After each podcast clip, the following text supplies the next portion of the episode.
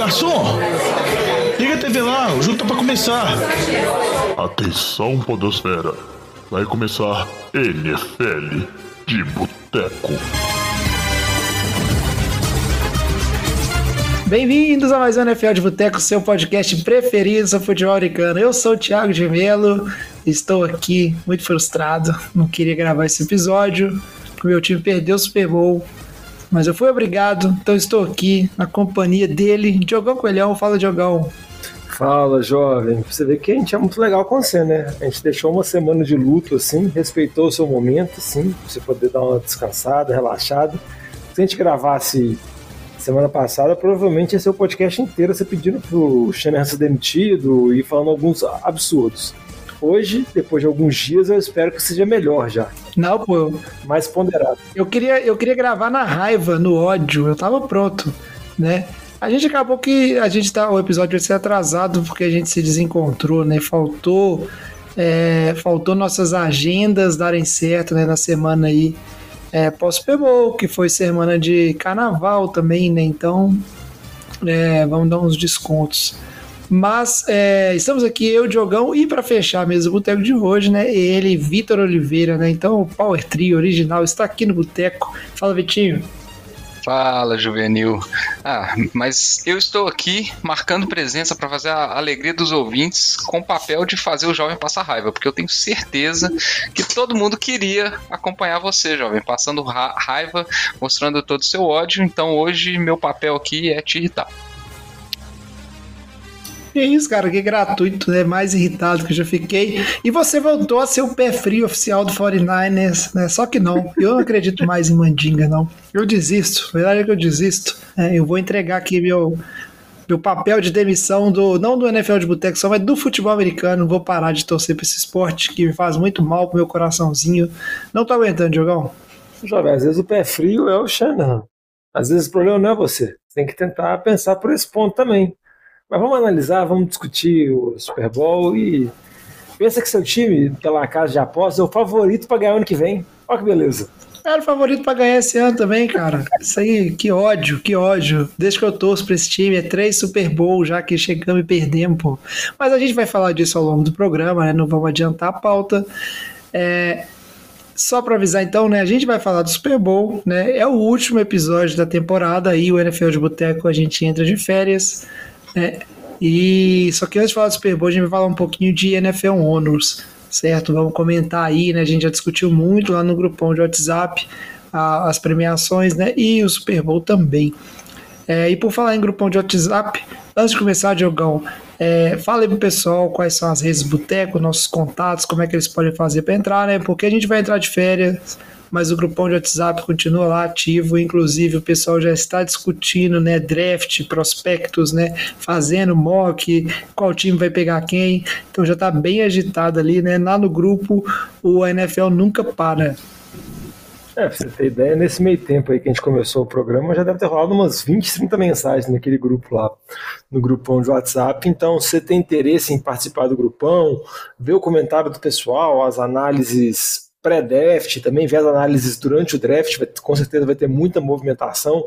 Também tem muitos comentários a respeito das notícias principais que saem da NFL ao longo dos próximos dias, né, que a gente vai entrar na parte de free agent, de movimentações de mercado. Pode entrar no nosso Instagram, arroba NFL de Boteco, Boteco com U, dá uma olhada lá, que você vai achar o link para poder entrar no grupo de WhatsApp. E se quiser mandar uma mensagem para a gente também, pode mandar via Instagram, via direct, pode mandar também pelo Twitter barra X e também pode mandar pelo Facebook, sempre lembrando que é Boteco com um, então procura lá NFL de Boteco e o nosso e-mail, o nfldeboteco.gmail.com. É isso aí, Diogão. Bom demais. Então, sem mais delongas, vamos seguir em frente aqui e vamos falar um pouquinho de NFL Honors. Ô Fábio Júnior, todo mundo já traz aquela porçãozinha de batata frita e uma cerveja gelada pra nós. E o NFL Honors nada mais é do que uma das premiações mais estúpidas da face do universo, né? Porque não vale de nada, não vale de nada. É, essa, essa é a grande verdade, né? Cansei de debater, o pessoal fica brigando, não sei o quê. Gente, vamos, vamos passar por cada prêmio aí, né? É, não vou nem revisar as previsões do Boteco, porque eu acho que a gente passou muito longe, né? Lá no início da temporada, no episódio da Mãe de Ná, quando a gente fez as previsões do Honors. mas é, vamos passar por cada, cada uma das premiações, certo? E aí, gostaria de começar pela a premiação que dá mais discussão, ela é a principal é, de todas, que é MVP, né? Deu a lógica que todo mundo já estava esperando essa temporada, que foi o Lamar Jackson, mas essa, esse ano teve muita discussão, muita polêmica, né? E aí eu queria ver com vocês se vocês é, o que, que, vocês acharam dessa premiação? É justa, não é justa? Eu não acho que é injusta, mas vocês tinham algum outro jogador que vocês acham que mereciam mais? Começa aí pra gente, Vitinho. Antes de mais nada, vou mostrar que eu nem comecei a falar nada, o jovem já tá puro ódio. É, mas vamos lá, né? Vamos ver se a gente consegue mantê-lo até o final do episódio gravando.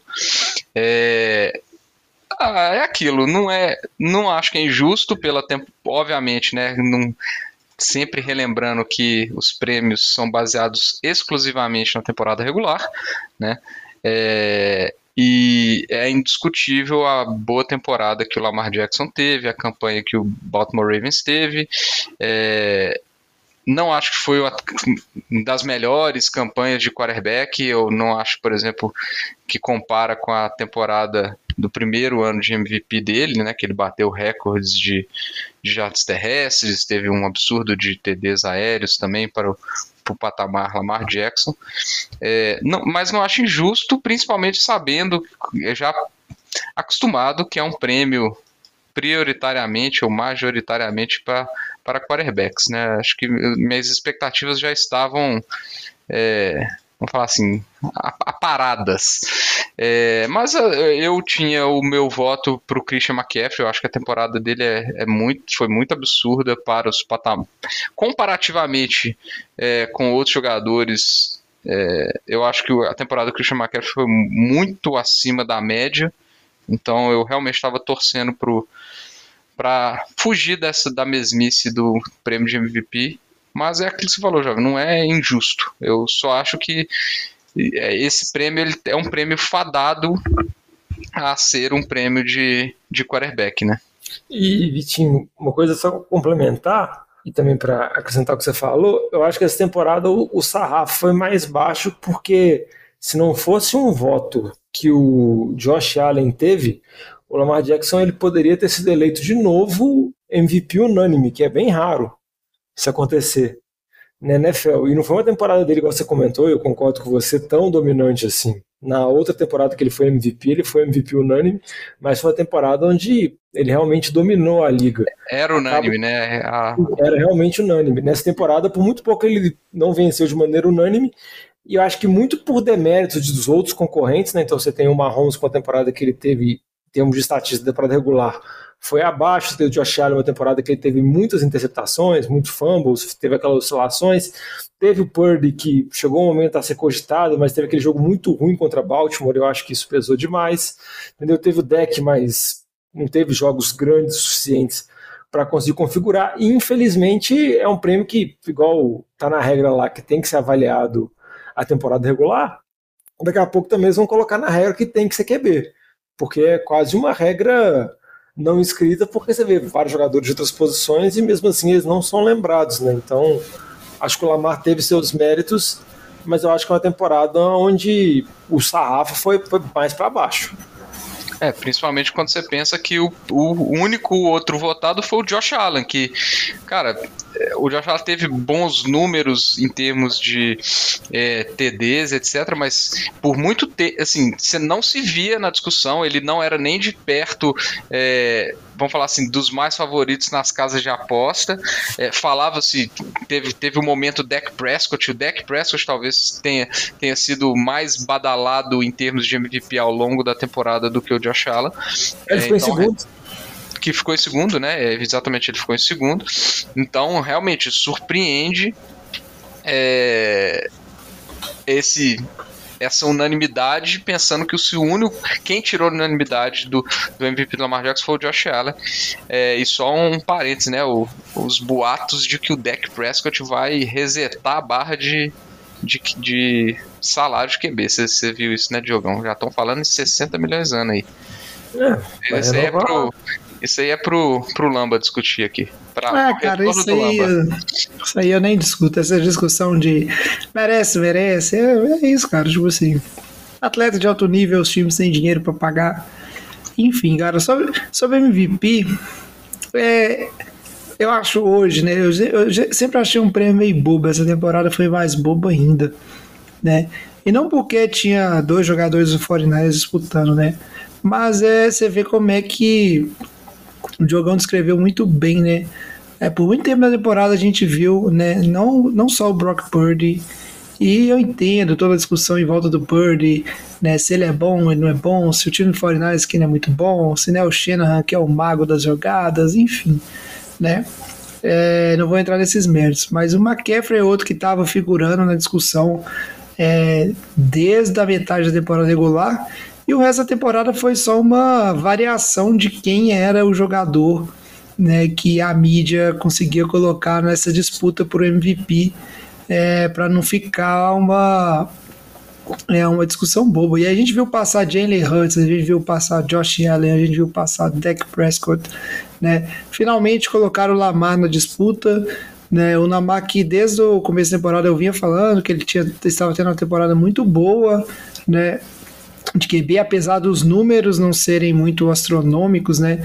E, e foi a forma como terminou, né? A gente vê o, o outro QB, né, que estava concorrendo, não, não só QB, o, o Josh Allen teve número, números muito melhores do que o, né, o Lamar Jackson, o Brock Purdy teve números muito melhores que o Lamar Jackson, mas aí é igual o Diogão falou, teve fadado conflito, é, conflito não, né, confronto direto entre Ravens e 49ers e foi o que decidiu, né, ficou aquela coisa, ah, se o 49ers tivesse ganhado aí é, a liga ia fazer o quê? Pelo que eu vi da temporada, provavelmente ele ia caçar um outro QB para ser MVP, porque ela não, não existiu a disposição de né, premiar o Purdy e também não existe uma disposição de premiar alguém que não era é, que não era QB, né, no caso do McCaffrey. Então foi esse meu sentimento. Se o 49ers tivesse ganhado, mais que assim, ah, mas o confronto direto com o 49ers aí selou, né, que o, o, o Lamar realmente era o MVP. E não, cara, eu acho que se o 49ers tivesse ganhado, os caras iam tentar arrumar mais alguém. Né, talvez ia voltar com o Josh Allen para conversa em cima da classificação de Buffalo, levando a divisão, né? Mas me parece um prêmio um pouco de é, não de cartas marcadas, mas onde o nome pesa muito, né? Pesa tanto que a gente viu, né, a votação quase que o Lamar Jackson levou de forma unânime de novo, né? E ainda o único outro voto em primeiro que, que aconteceu, né, foi pro Josh Allen. Então ficou aquela coisa meio estranha, mas é como o Vitinho bem disse, né? É, a gente não pode falar que não foi merecido, né? É, não pode falar que não foi justo, mas na minha opinião foi caído, né? Foi assim uma temporada onde o MVP foi muito caído. E fica aí, continua esse conceito subjetivo de MVP, né? Que no fim das contas é esse prêmio de QB. É, jogador ofensivo do ano a gente nem tem porque discutir, né? Foi o McCaffrey, como o próprio Vitinho de falar, fez absurdos, né? É, durante a temporada, conseguiu se manter saudável por boa parte da temporada regular, inclusive, isso contribuiu o McCaffrey quebrou recorde né, de TDs em sequência, pegando da temporada passada e essa, empatou com o recorde lá da NFL. Ele teve uma temporada muito absurda. Foi, é, é uma loucura, cara. O McCaffrey, se, é, se manter saudável e o Fortnite continuar chegando nos playoffs, ele vai continuar batendo recordes é, para um lado e para o outro. O cara produz é, muito. Essa, que, essa questão do, dele não ter se lesionado foi o grande diferencial, porque o, o, o outro nome era o Tarek Hill, né? E que acabou se machucando ao longo da temporada, perdeu alguns jogos, então, óbvio, o McCaffrey jogou pra caramba, fez um zilhão de TDs, mas é, foi um diferencial também essa questão do Tyreek Hill, né? Isso aí. Passando, né, antes de chegar nos calouros, é, a gente vai falar aqui né, de jogador defensivo. E quem ganhou o jogador defensivo, né? Que no passado já foi o prêmio Aaron Donald de futebol americano, né? Não é mais é, foi o Miles Garrett né, que encabeçou é, por muito tempo durante a temporada essa defesa do Browns que foi muito bem falada. O que, que vocês acharam desse prêmio, Diogão? Ô, jovem, eu acho que o Miles Garrett ganhou por dois motivos principais. Primeiro, pelo fato da defesa dos Browns ser muito bem falada, igual você disse, e segundo também pelo Miles Garrett nunca ter ganho, assim, porque se você olhar as estatísticas individuais dele, praticamente o TJ Watt que ficou em segundo, ele praticamente bate quase todas as estatísticas do Miles Garrett. Então, teve muita reclamação em rede social, muita gente comentando. O TJ Watt mesmo falou que ele já não liga para esses prêmios individuais porque não é valorizado, sendo que, se eu não me engano, ele ganhou ano passado, né? Então, acho que tinha discussão. Se for olhar individualmente, talvez a temporada do TJ Watt pode ter sido melhor, mas acho que o Garrett ganhou por causa disso também, né? Pra, porque é um jogador já condecorado pela liga, já é considerado um dos melhores jogadores defensivos e nunca tinha vencido, então acho que resolveram passar esse prêmio também para premiar a ótima temporada defensiva que o time dos Browns teve, que também foi valorizada com o prêmio de treinador de Coach of the Year, né, que foi o Kevin Stefanski, o head coach do Cleveland Browns, que eu acho que é muito justificado pela ótima defesa que teve. Se não me engano, o coordenador defensivo foi eleito o Schwartz foi eleito também o melhor coordenador da liga, porque ele pegou uma defesa que era uma das piores, que teve muitos problemas na temporada retrasada e na passada melhorou bastante, e também pelo fato do time ter jogado com 580 QBs e terminado com o Joe Flacco e conseguido ir para os playoffs. Então eu acho que foi muito por conta disso, sim. E acaba que esses prêmios, como você comentou mesmo, jovem, acho que nem é questão de nome, né? Muitas vezes é questão da narrativa que você cria para poder justificar. Então sempre ah, tem que ter é, alguma narrativa, tem que ter alguma historinha, entendeu? O, o do Lamar não voltando, mas ter aquele negócio do fato de ele ter quase saído de Baltimore, de não ter tido mercado, aí ele volta e, consequentemente, bate para ser MVP. Então, tipo assim, sempre tem alguma historinha, sempre tem alguma coisa para poder justificar, para poder encaminhar. Então, acho que acaba sendo por isso que o, que o Garrett venceu e também o, o Stefanski venceu, sendo que o Stefanski, se eu não me engano, ele venceu por um critério de desempate, né? Que ele empatou com o Demico Ryans do Houston, mas pelo critério de mais votos em primeiro lugar, ele acabou levando o prêmio. É, só é, para explicar, né, rapidinho, a, a votação, né, quando a, o, o, o, júri vai votar lá, eles votam quem que eles acham que foi o, o um, o primeiro, o segundo e o terceiro em cada classificação. É, e dependendo do prêmio. Que entra quinto. Hum? É só, acho que é só o MVP que entra um, dois, três, quatro, cinco. Que vota em cinco. Isso, e aí o MVP tem uma votação, um, um, um, uma pontuação até diferenciada entre os votos. É, então o Kevin Stefanski ele, ele recebeu mais votos como número um é, mas na pontuação, se eu não me engano, é tipo, o primeiro lugar vale 5 pontos, o segundo lugar vale 3 e o terceiro lugar vale 1 um ponto. É, então, os, o, o Demico Rice e o, e o Stefanski eles empatam na soma das, dessas pontuações, mas o Stefanski, como ele recebeu um voto a mais como o melhor coach, é, ele, ele acaba ganhando o prêmio, né? Foi assim, eu concordo com o Diogão que ele falou, né? Foi é, é pelo, pelo trabalho de dos Browns, assim, que, é, que, vamos falar assim, é até um pouco surpreendente por ter feito isso sem o seu QB titular, né? A, recuperação que teve durante muito tempo ali, é, baseando na, na, defesa, sem um ataque, depois chega o Joe Flacco e coloca o time é, nos playoffs, numa divisão que, se olhar o início da temporada, não era nem de longe o, o favorito. É, então, eu é, realmente o Kevin Stefanski fez o, o, o nome dele para isso ali, mas eu acho que é bem discutível, assim, é, o, o próprio Demico Ryan fez um, um absurdo, é, e, e o, o Dan Campbell também, né, foi, era outro que era bem cotado pro, pro pois prêmio. É. Mas assim, é aquele negócio, assim, é difícil você julgar uma injustiça, etc. Mesma coisa do Garrett com, com, com TJ Watt. Como é um prêmio, é, um, é uma votação que é simplesmente uma questão subjetiva de quem está votando ali, é, a menos que fosse uma coisa muito absurda de, de, de é, é, difícil falar que foi injusto ou não, exceto do CJ Stroud. Do CJ Stroud foi injusto. É, cara, mas assim, antes de a gente falar do CJ Stroud, eu queria fazer dois comentários breves, sabe? Eu acho que em relação ao Miles Garrett, eu acho ok, né? A gente, você não pode transformar o prêmio tipo, no prêmio de quem deu mais sec, no prêmio disso ou daquilo, sabe? É, o, DJ, o TJ Watt é um excelente jogador, mas acho que foi uma temporada onde o Garrett foi bem disruptivo, foi bem importante. É, e mereceu o prêmio, sim. É, o Kevin Stefanski eu achei meio caído, cara. Entre os nomes que o Vitinho falou, cara, eu acho que o treinador que mais construiu e, tipo assim, e a, e a temporada mais espetacular foi o Dan Campbell à frente dos Lions, sabe? Quando você olha para os Lions, você fala de um time que vem né, gradualmente melhorando.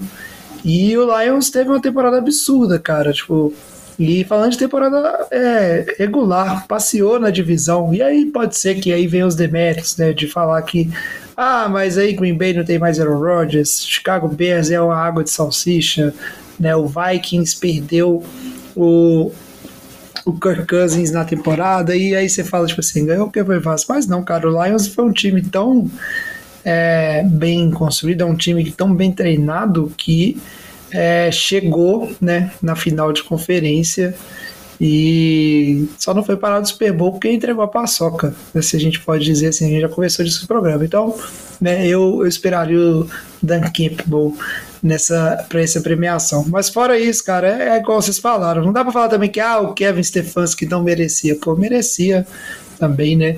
E é isso aí.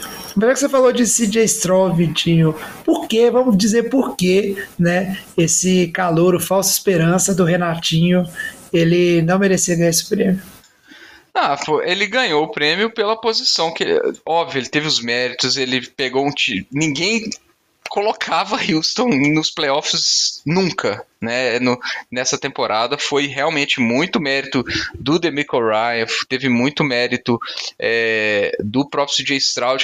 Eu, na minha opinião, eu acho que ele teve uma queda de rendimento. O início de temporada dele é uma coisa absurda em termos de números que ele coloca, recordes, etc. Mas eu achei que ele teve uma queda de desempenho, é, mesmo o Houston conseguindo vencer algumas partidas, ele por si só teve uma queda de desempenho é, considerável, na minha opinião, em termos de números, se a gente olhar as jardas principalmente, e que eu... Também por conta da, da lesão de vários recebedores, né?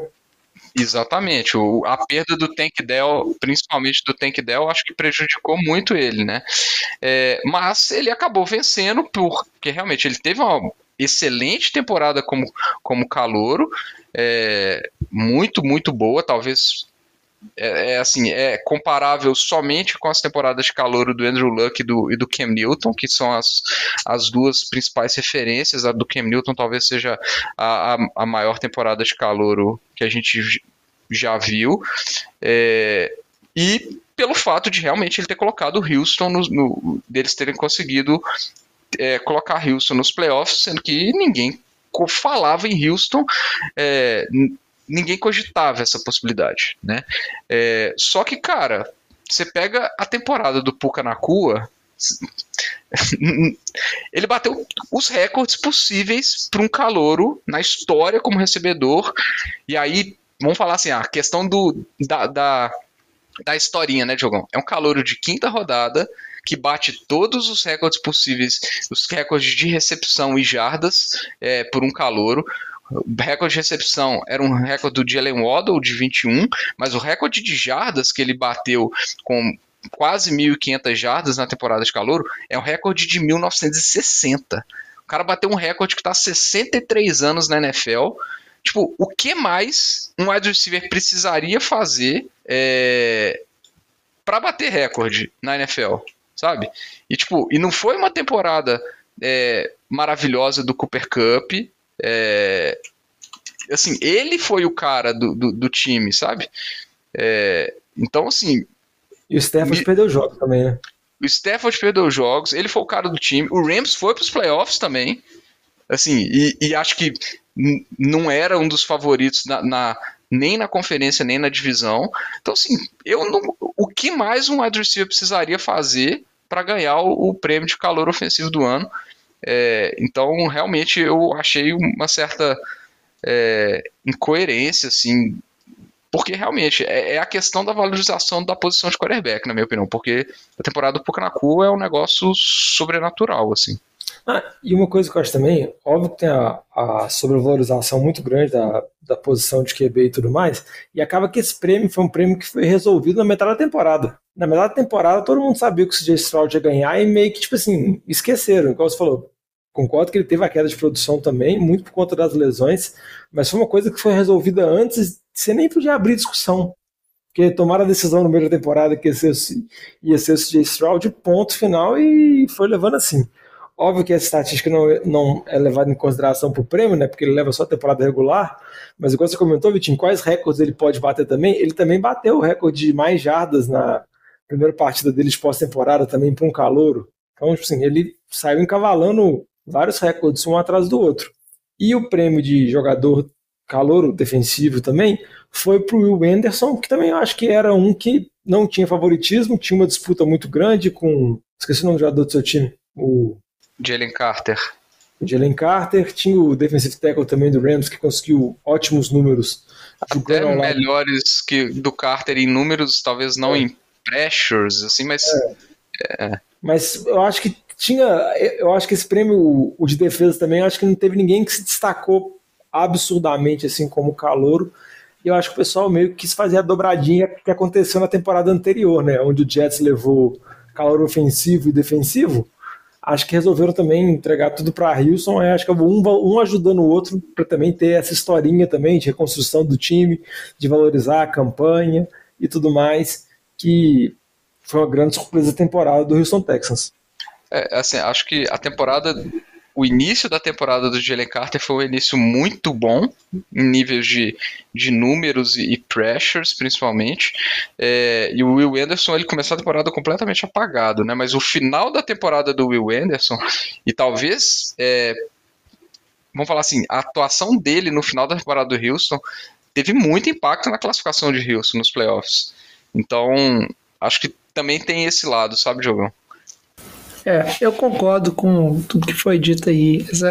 É, cara, normalmente a disputa de calor defensiva é uma das mais interessantes de acompanhar, né? Ela costuma ser apertada.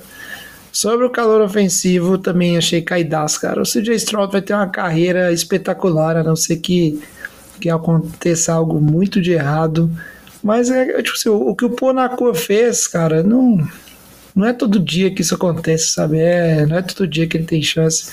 A gente vai cansar de ver outros quarterbacks calouros ganhando esse prêmio de calor ofensivo, né? Acontece toda hora. E por causa da posição e tudo mais, né, do hype. Mas o que o Puraco fez foi muito é, especial. Cara, o, o, Rams não teria chegado nos playoffs se bobear se não fosse a temporada espetacular do Puraco, ainda mais com né, o período de lesão que a gente teve aí do Cooper Cup. É realmente fantástico jogador, né?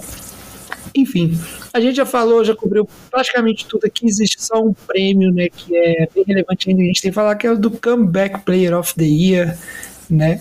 Que acabou ficando aí, né, com o Joe Flacco. Você comentou, né? Entrou no meio da temporada para cobrir um gap nos Browns que estavam aí arrumando nada, né? E aí o Fleco jogou como nunca para chegar nos playoffs e passar vergonha, né? Mas se ele tivesse jogado o que ele jogou na temporada regular nos playoffs, né? O Browns era um time que estava assustando muita gente, né?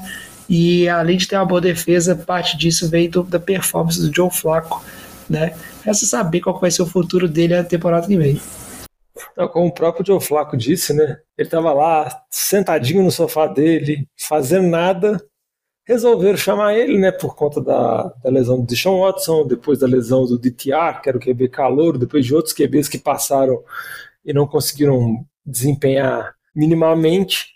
Ele acabou chegando, conseguiu conduzir o time, teve jogos bem interessantes assim na, na temporada regular, com números impressionantes, dando passe. Teve aquele jogo lá com a Mari Cooper, teve quase 250 jardas. Teve aquele jogo também que ficou um jogo, se eu não me engano, acho que foi Cleveland Houston, que o kicker de Cleveland machuca e Cleveland sai em todas as quartas descidas que nem doido, o Joe Flacco acertando passe para tudo quanto é lado. Então, assim, tiveram vários jogos impressionantes. Deixou a desejar um pouco nos playoffs, né, que não é analisado nesse prêmio, mas muito do questionamento com relação ao Joe Flacco, se ele merecia ou não ganhar, é por conta da história do Damar Hamlin, né, que foi o jogador de secundária de Buffalo, que teve a parada cardiorrespiratória no jogo da temporada passada, e nessa temporada ele conseguiu retomar, só que jogou muito pouco, né, ele participou de pouquíssimos snaps.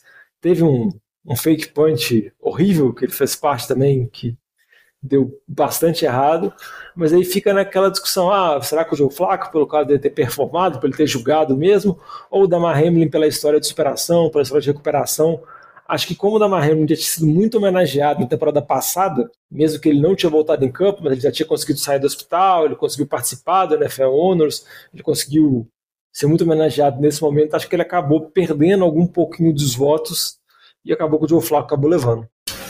É, mas é, foi justo, cara, né?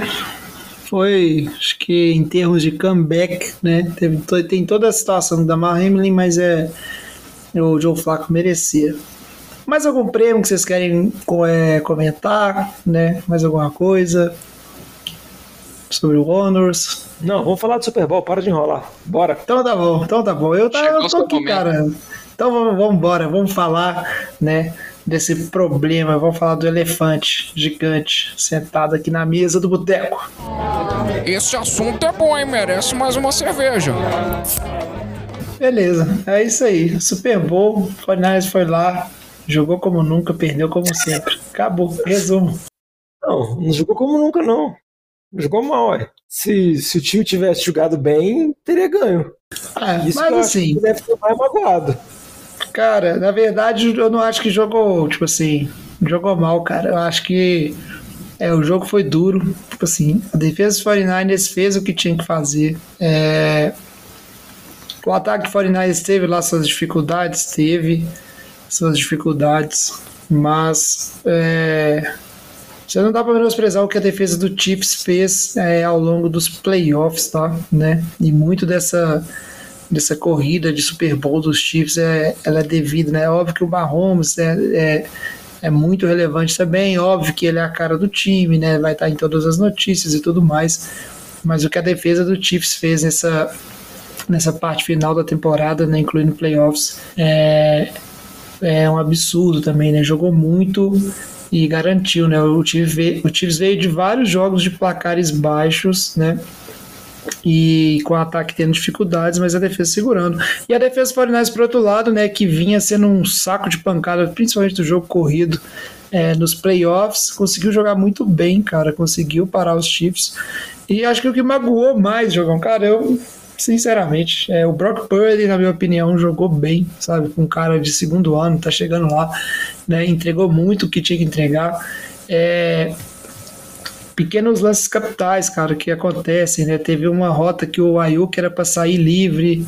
É, essas coisas vão sumindo né, na, na, dentro dos detalhes do jogo, né, das jogadas importantes. Aí o Ayuk parou na rota, né? Mas o, o Purdy deu o passe lá na endzone, se o Ayuk não para, tava lá. Mas eu acho que o que mais magoou nesse Super Bowl é, foram, tipo assim, aqueles pequenos erros capitais, cara, que aí eles mudam a história do jogo, sabe? Eu posso elencar aqui, né, rapidamente, aquele... O extra point. É, cara, é tipo assim, vou, vou falando tudo aqui, cara. É, o primeiro drive ofensivo do 49ers, cara, tava indo muito bem, né? E aí você tem o McCaffrey, que é um cara super confiável, sofrendo um fumble, né? Mas aquele drive estava cheirando a TD, né? E podia mudar a história do jogo. É, você tem o é, você tem o Muffet Point é, Fumble, que foi o que gerou o único TD ofensivo dos Chiefs, né? Começou lá na, na red zone, né? Numa situação que mexe com o psicológico do time, foi um TD super fácil. E aí não foi nem culpa do retornador, né? O Ray Ray McLeod, ele chega a apontar pro cara, né? Que a bola tá indo na direção dele, a bola pega lá no calcanhar do jogador do Fortaleza, fica viva, né? E aí o Ray Ray McLeod, o retornador, não consegue, né?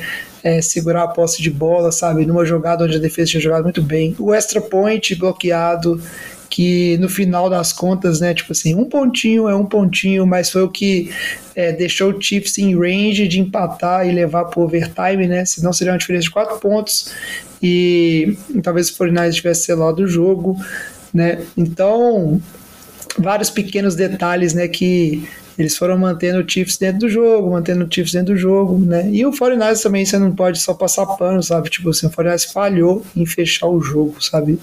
Né? Principalmente o ataque deveria ter conseguido pontuar e, e fechar esse jogo, né? Mas acertou quem previu que ia ser um jogo super amarrado, super duro, né? E de placar baixo. Diga, Jogão. Eu queria comentar com você que quando eu falei de jogar mal, assim, eu vou fazer uma analogia com é uma analogia ruim, assim, mas, mas acho que vai pelo menos passar a ideia que eu, que eu tô querendo dizer. É tipo assim, é como se fosse um jogo de tênis. Para mim, São Francisco teve o match point algumas vezes, entendeu? Alguns momentos decisivos. O San Francisco poderia ter decidido o jogo. Se converte aquela descida no final para quatro jardas, se o time consegue abrir uma vantagem um pouco maior quando a defesa estava muito dominante, e mesmo assim não conseguiu produzir muitos pontos. Outros momentos do jogo que o São Francisco acho que teve as oportunidades. Óbvio, Kansas City também teve, a gente pode falar da, da última campanha, por ter feito um TD em vez do field goal para empatar, ou qualquer coisa do tipo. Mas eu acho que o São Francisco desperdiçou mais essas oportunidades. Tipo assim, já teve mais, num jogo de tênis, ele teve mais match points.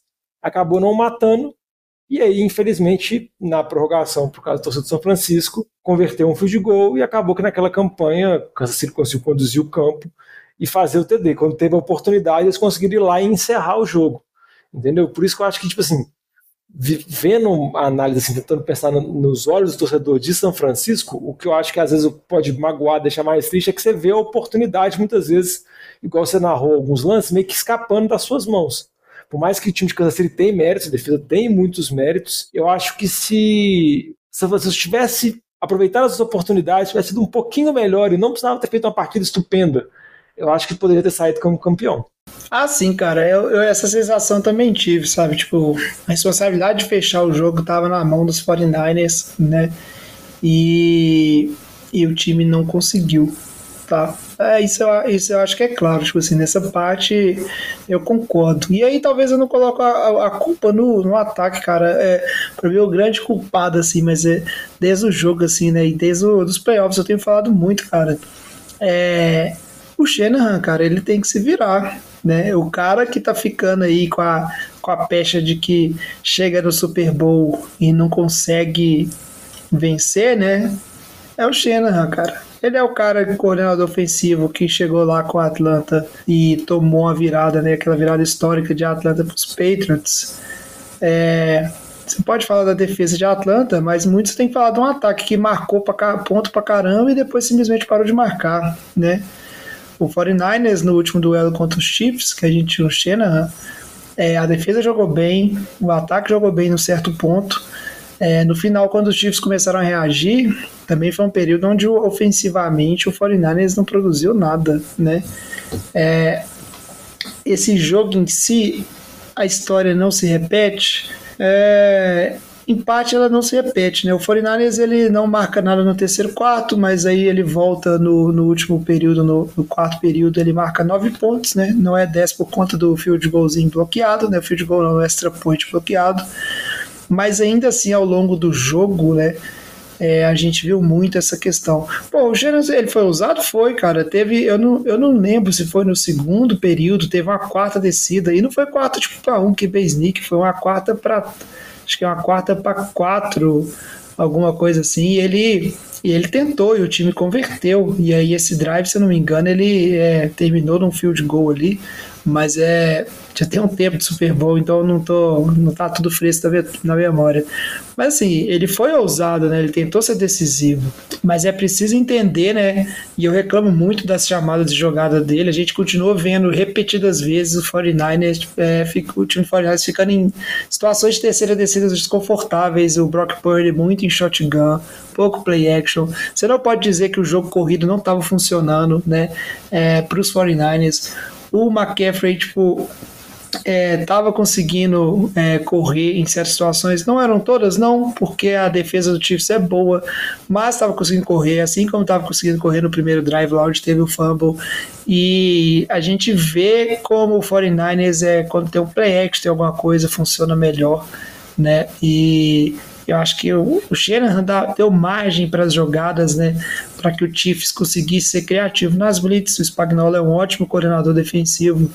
E, e cara, é isso. Se você, se você ficasse colocando sempre numa situação onde você tem o Brock Purdy, né, numa terceira para nove, terceira para dez e de shotgun, é, você tá saindo do, do tipo de jogo que ele fez esse time ser tão bem sucedido e a culpa só pode ser do Shanahan, cara, porque é, isso acontecer repetidas vezes no jogo, né, alguma coisa está fazendo de errado nas chamadas de jogada. E não é como se o, ele dá liberdade pro quarterback mudar a jogada, alguma coisa, né? Ele faz tudo, ele chama tudo e tal.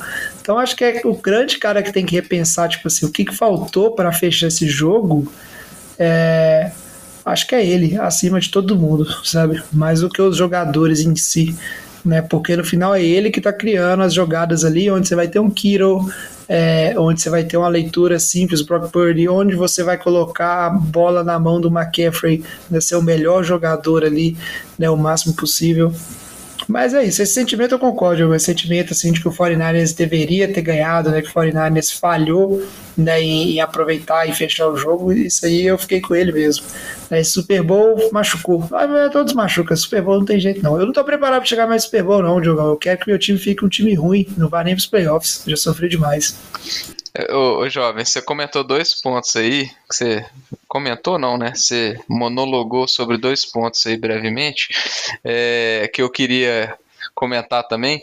Um, primeiro falando da, da, da, defesa do 49ers, é uma questão que a gente, é, você chorou do jogo inteiro e, e, e, e eu acho que compensa é, falar aqui, é, a defesa começou absurda, né? Dominou Mahomes, primeiro quarto é, Chiefs zerado, é, o segundo quarto segurou o Chiefs a três pontos, a defesa começou é, babando, a gente falou assim, pronto, defesa, se a defesa jogar assim, que é o que não jogou no, nos outros jogos do playoffs, o Chiefs não tem a menor chance, né, esse foi o sentimento do, da defesa do 49ers no primeiro tempo.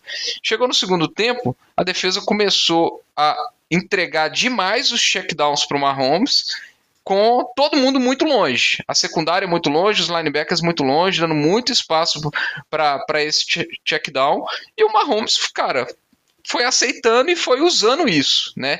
Foi otimizando essa utilização até, porque chega no último, no último, no último tempo e, na, e nas últimas campanhas, foi só isso, né? Foi o Mahomes conseguindo as escapadas de corrida e utilizando os checkdowns, utilizou um checkdown besta no McKinnon numa quarta descida, é, que a defesa do 49 tomou umas três vezes aquela jogadinha com o Mahomes faz um rolloutzinho ali e tem sempre a opção do, do do, da corrida do Mahomes ou do check-down ali no, no running back ou, ou, ou no wide receiver próximo ali, aquele, aquele quase um shovel pass ali, né? Acho que teve as três oportunidades que aconteceu isso, a defesa não conseguiu se adaptar nada, então e o Marrom e, e, o Andy Reid foi muito genial nisso. Foi vendo isso, é, que a defesa estava entregando de bandeja essas jardinhas, jardinhas, jardinhas e usou e abusou disso. Então, é, e aí você fala ah, o, o, o que que o, o, o Shanahan tem que é,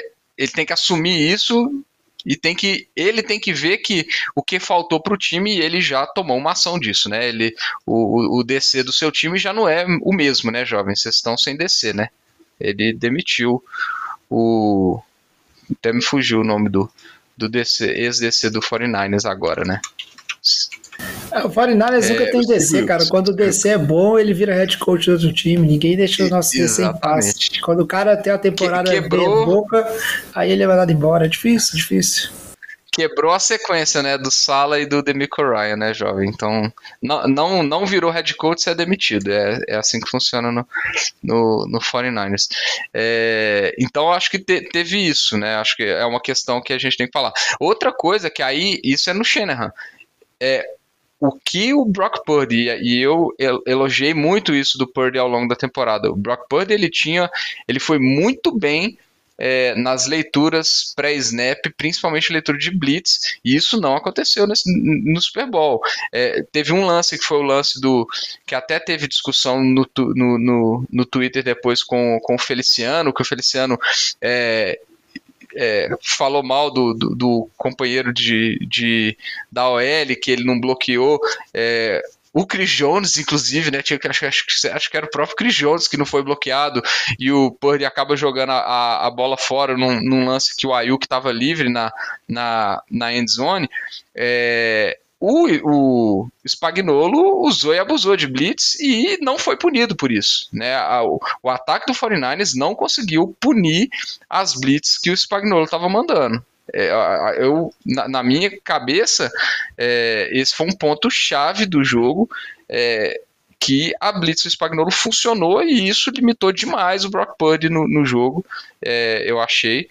Então, assim, acho que foram pontos de forma geral no jogo. Não vou entrar no mérito de, jogadas é, lance a lance, mas eu achei que foi pontos que o 49ers realmente deixou a desejar e era uma e acho que era uma oportunidade é, não vou falar que era de ouro, porque eu acho que as outras ainda foram mais entregadas, né? Mas é, também concordo. O, o, jogo estava para o 40, mais para o 49ers do que é, para os Chiefs é, nesse, nesse Super Bowl. E Vitinho, você falou sobre a oportunidade. Isso me faz lembrar da entrevista que o Dan Campbell deu depois do, da derrota dos Lions, né? Que o Detroit foi eliminado por São Francisco ele falou uma coisa que é a realidade que muita gente esquece, né? Que a gente fica, ah, ele desperdiçou uma oportunidade, mas podem existir outros, o time pode chegar de novo e tem que se recuperar. Às vezes não chega. São Francisco, tudo bem, chegou nessa agora, chegado há pouco tempo atrás, então desperdiçou algumas oportunidades. Mas algumas vezes pode ser a, a janela única de oportunidade, assim. Quando o Aaron Rodgers ganhou o primeiro Super Bowl, muita gente acreditava que Green Bay chegaria outras vezes, que o Rodgers poderia empilhar títulos e anéis e, e, nunca mais chegou. E o Dan Campbell disse na entrevista dele, tipo assim, ah, a gente desperdiçou uma oportunidade e talvez a gente nunca mais tenha ela, porque essa é a realidade, é muito difícil, é muito complicado.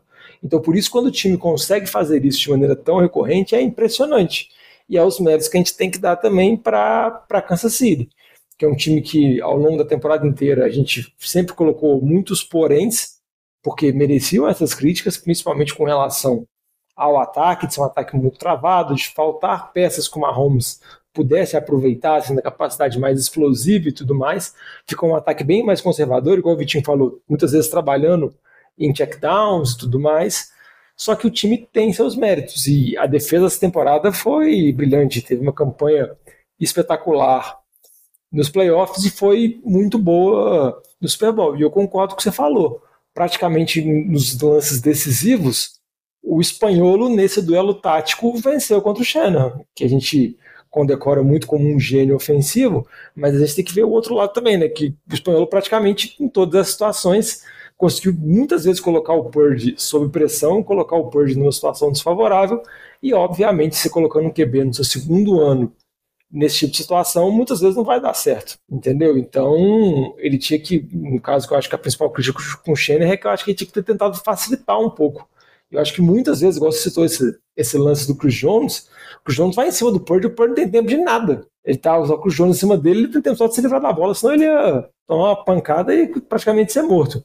Então eu acho que vale esse mérito, e é um mérito da defesa de Kansas City que a gente não sabe se vai ter na próxima temporada, né? Porque tanto o Chris Jones quanto o Snit, que talvez sejam os dois principais jogadores da defesa, são free agents.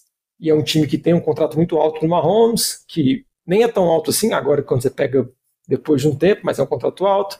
Tem contrato do Kelsey, então muitas vezes você não sabe se o time vai conseguir trazer esse jogador. Já teve a novela toda do Chris Jones nessa temporada, mas fica a, a decisão para Kansas City, né? Quem que eles vão dar o tag? Quem que eles vão manter obrigatoriamente? Quem que eles vão conseguir renovar? Porque é uma defesa que talvez não exista no, no próximo ano, porque perdendo uma dessas peças, consequentemente vai cair de nível. Tomara que acabe. O Luiz Nid vai pro Eagles, Gilberto. O Snead vai pro Eagles e vai tudo dar certo. Claro que acabe, é, esse é o meu desejo.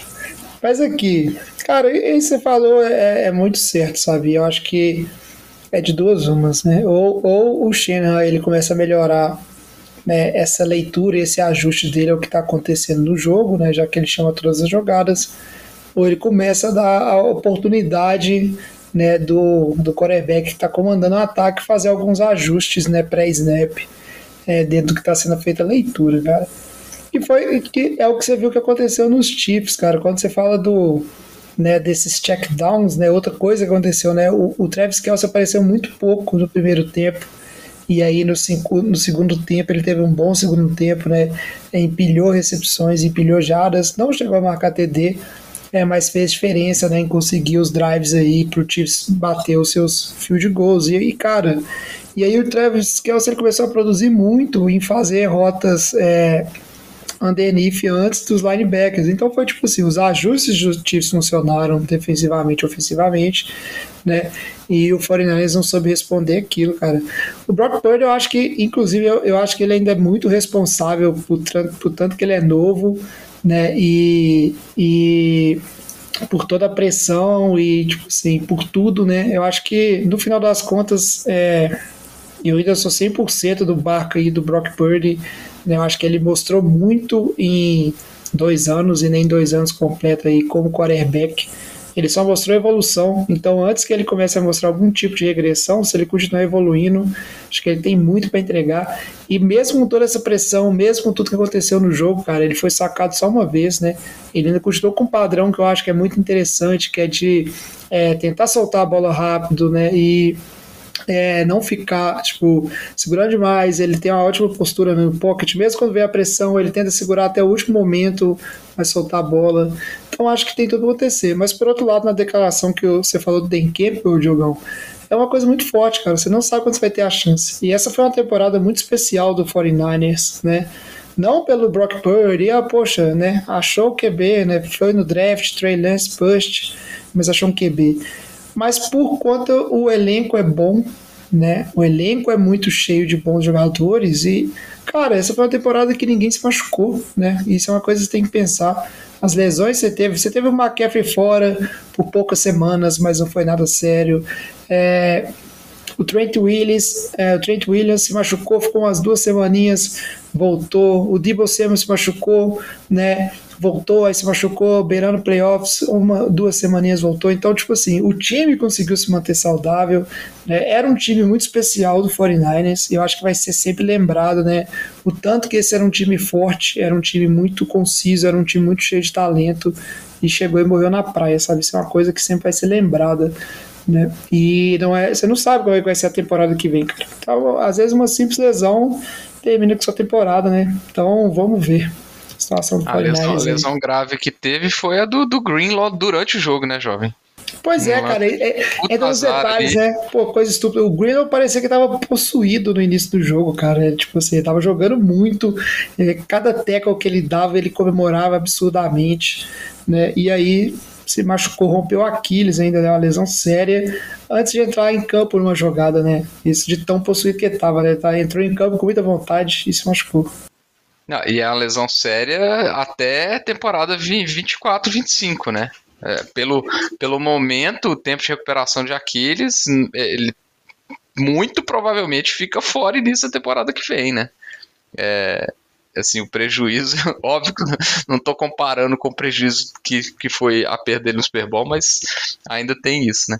Ô, jovem, mas assim, não, não podemos deixar de perguntar, né? O momento fatídico é, que acho que deu mais bafafá nas redes sociais aí pós-Super Bowl, o coin toss do overtime, jovem. Eu preciso de saber a sua opinião depois de escutar o seu técnico, depois do, do burburinho de um time não sabe as regras e o outro sabe, é, o seu técnico falar que o São Francisco queria a terceira posse de bola. Eu quero saber, devia ah, ter recebido ou devia ter chutado? Ô, Chove, aqui só antes da sua opinião, só pra, tipo assim, dar um. Só pra me amolar mais, né? É, é porque, tipo assim, acho que saber o quanto que isso foi discutido internamente no vestiário, a gente nunca vai saber, porque essas coisas são bastante internas.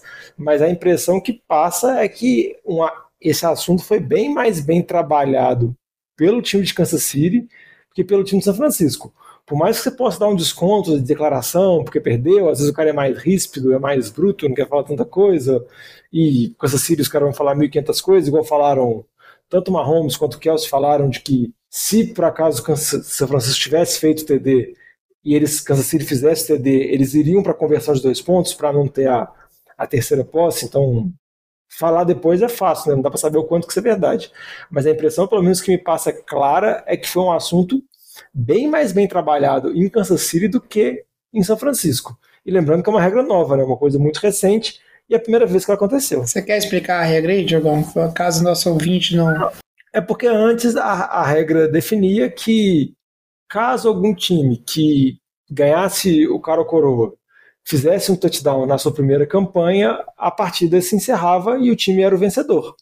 E isso ficou muito marcado naquele jogo, acho que não lembro, pode me corrigir agora, não sei se foi a final da AFC ou se foi a semifinal, que foi o Mahomes contra o Josh Allen, que foi um tiroteio dos dois lados, e praticamente quando foi lá o, o, o cara coroa da prorrogação, quando caiu para Kansas City, Kansas City ganhou, meio que todo mundo já viu que Kansas City ia vencer, porque ia conduzir, ia fazer o TD.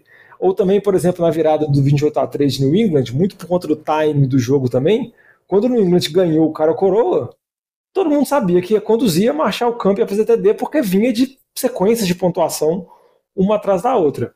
O que a NFL fez agora é que ambos os times teriam oportunidade. Caso um time fizesse TD ou field goal, de acordo com a regra antiga, o outro time teria oportunidade também de ter uma posse de bola e ele poderia conduzir o campo e tentar fazer o TD para empatar ou ir para a conversão de dois pontos e para ganhar. Então essa regra é nova. Uma coisa que muita gente não sabia também era a questão do tempo.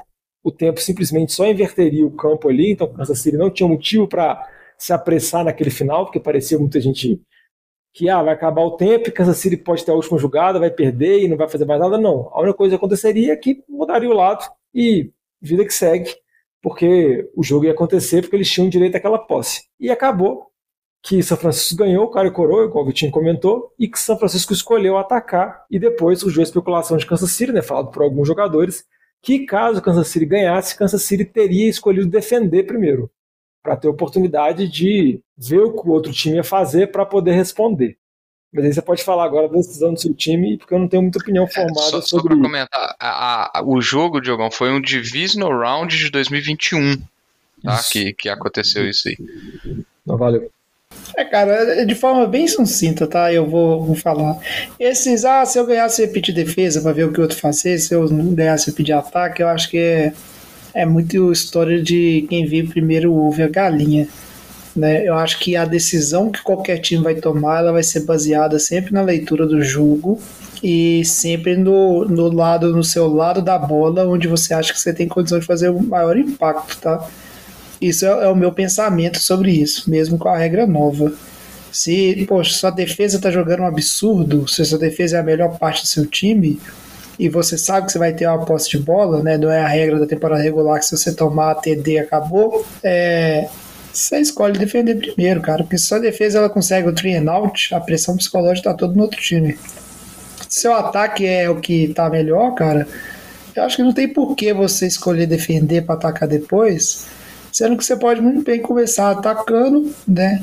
Cara, e o overtime, não existe um playbook de overtime, não tem nada disso, gente. Tipo assim, overtime é você vai até tipo, é só a extensão do tempo regular, cara. Então, vai, não é tipo assim, depende do momento de como é que terminou o jogo ali, né? Final do 4-4 e tudo mais, né? Você tem defesa que tá cansada, você tem ataque que tá no acrescente. Então é uma leitura de momento. E nada é, melhor, tem, pô, do que ô, Jovem, só para comentar rapidinho, só, só te interromper. É, tem um, uma questão que eu não vi sendo falada, mas eu acho que é uma questão a, a se pensar também. Se, vo, se, você, como São Francisco, se você faz a opção de chutar a bola e o, e, e o Kansas City consegue marcar um fazer pontos na primeira. Você está jogando a pressão em cima inteira do seu quarterback, que é um quarterback super novo.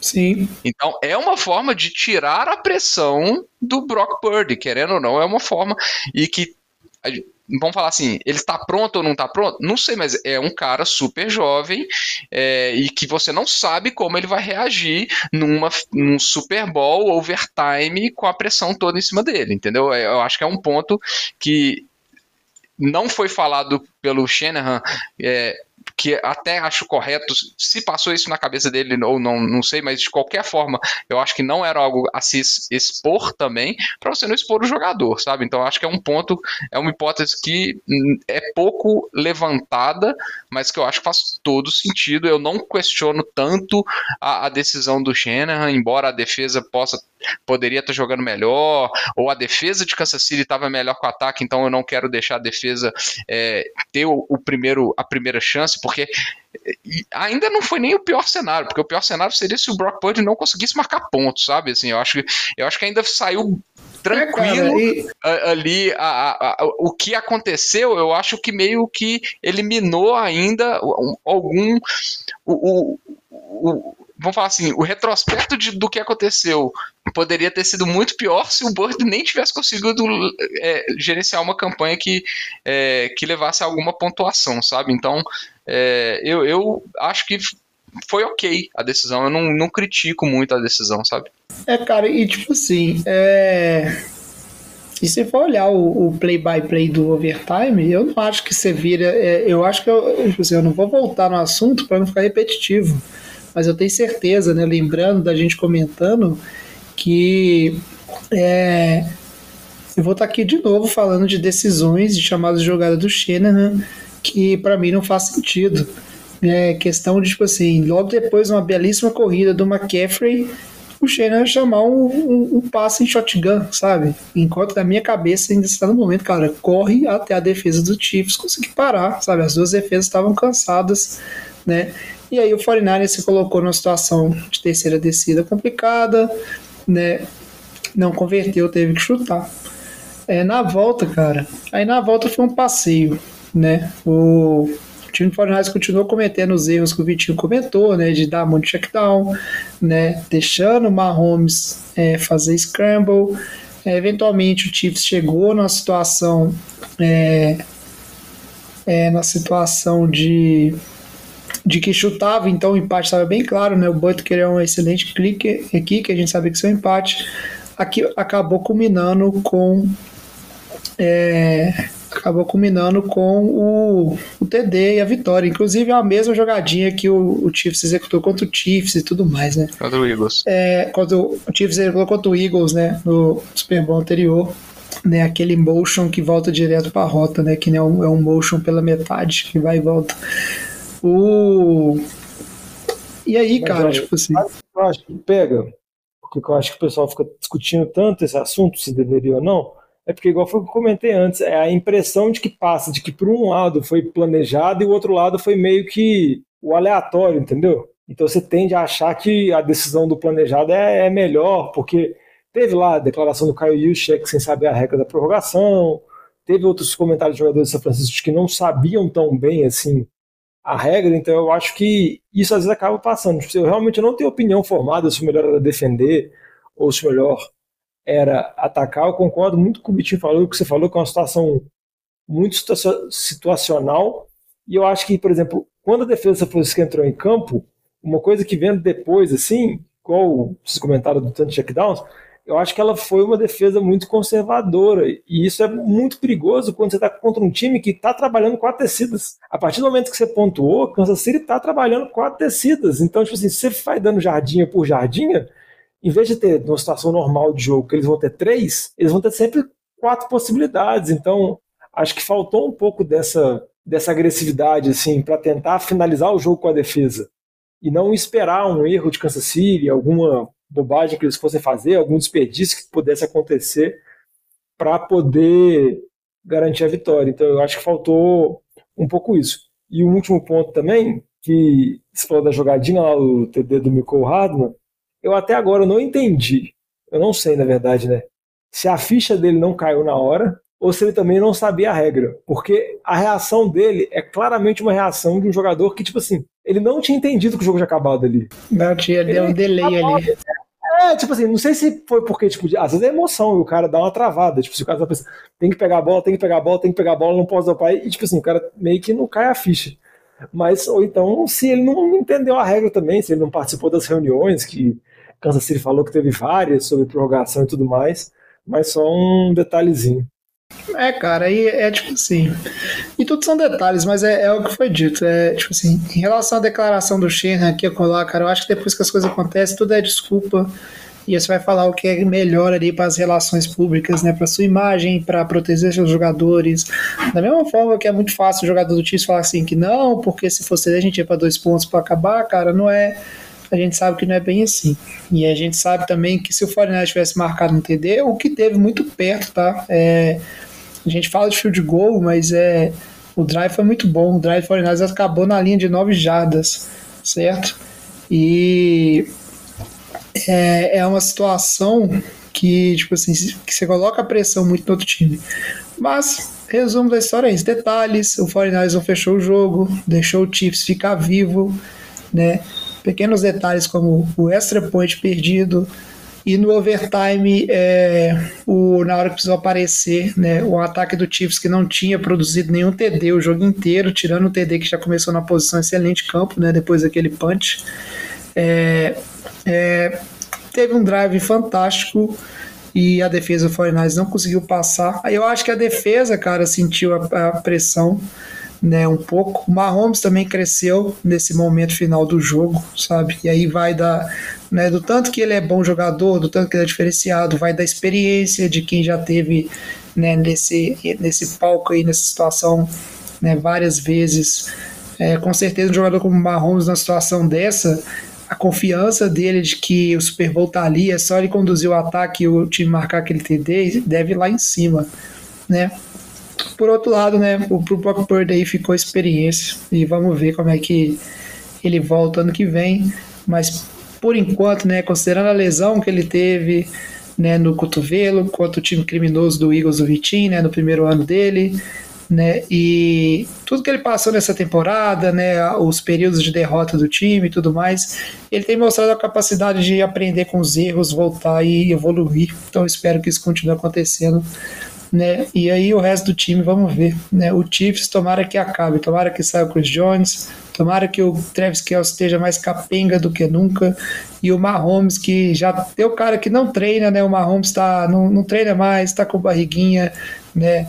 É só decadência. Mas ele conseguiu garantir né, os três Super Bowls dele. Vou cravar aqui que nunca vai ganhar mais um Super Bowl, vai terminar com três a carreira dele. Eu sei que você está com muito ódio no seu coração. Você está mais desejando do que realmente analisando. A gente falou muito da situação de jogo, a gente falou muito sobre as chances desperdiçadas de São Francisco, mas acho que a gente tem que só reforçar, né? O tanto que, que a carreira do Mahomes já é absurda e o tanto que ela ainda pode ser bem absurda. Eu acho que está se criando um monstro na AFC, AFC que vai ser difícil algum outro time chegar no Super Bowl, vai dar muito trabalho. Óbvio que não vai chegar todo ano, mas muitas vezes vai ter que passar pelo Patrick Mahomes. E, e acho que é o que você falou, a confiança vai ficando gigantesca, vai ficando absurda porque a gente sabe que ele é extremamente talentoso, e você junta um talento absurdo que ele tem, com o nível de experiência que ele vai ganhando, com o nível de confiança que ele vai tendo, e sendo comandado pelo Andy Reid, né, porque muito especulou sobre a possibilidade do Andy Reid aposentar, enquanto essa combinação estiver aí, Kansas City, ano sim, ano não, vai estar tá lá disputando. Se vai chegar, é os 500, assim. Muita coisa pode acontecer, a gente não sabe.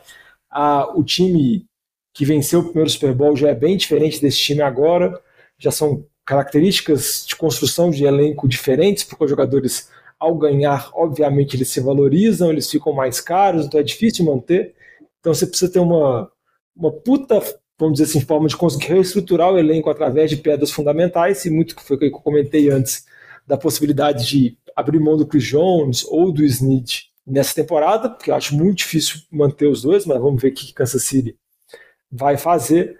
Mas eu acho que é uma coisa que, tipo assim, é uma configuração na UFC que vai ser muito complicada. Tipo, Josh Allen, Joe Burrow, CJ Stroud, os outros QBs que vierem, Justin Herbert, vão ter essa pedra no sapato muito complicada. E lembrando que o Mahomes, em todos os anos da carreira dele, né, que ele jogou, ele chegou na final da UFC. E ele foi pro Super Bowl quatro vezes. Perdeu só pro Brady. A outra derrota que ele teve também foi só pro Brady. Então, se você parar para analisar, ele perdeu nos playoffs três vezes. Duas vezes pro Brady e uma vez pro Burrow. De resto, ganhou todas. Então é algo que.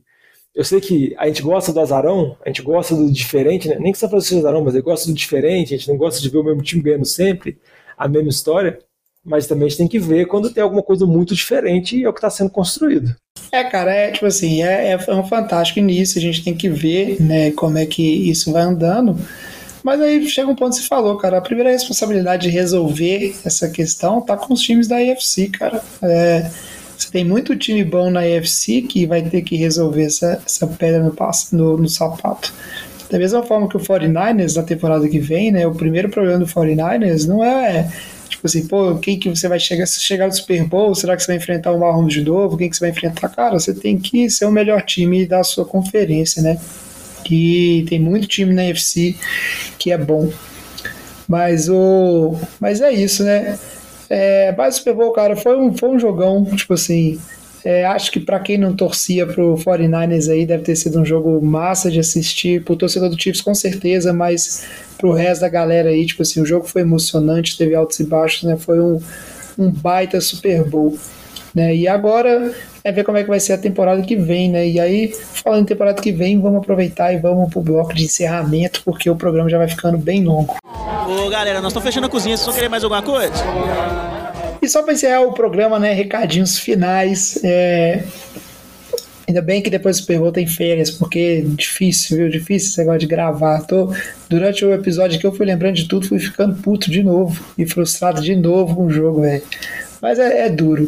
É, como a gente disse lá no início, né, Fiel de Boteca, a gente agora entra de recesso, a gente volta eventualmente. Se voltar, Diogão, se voltar, a gente volta eventualmente ali quando voltar free agent, se tiver mais movimentação, né? E a gente volta para falar o que está acontecendo na free agency, a gente volta perto do draft também para falar de draft, né? Siga aí nas redes sociais ou no grupão a gente vai avisando qual vai ser essa cadência nova, né? Normalmente, final de temporada, a gente aproveita e para para entender o que, que a gente vai fazer na temporada que vem.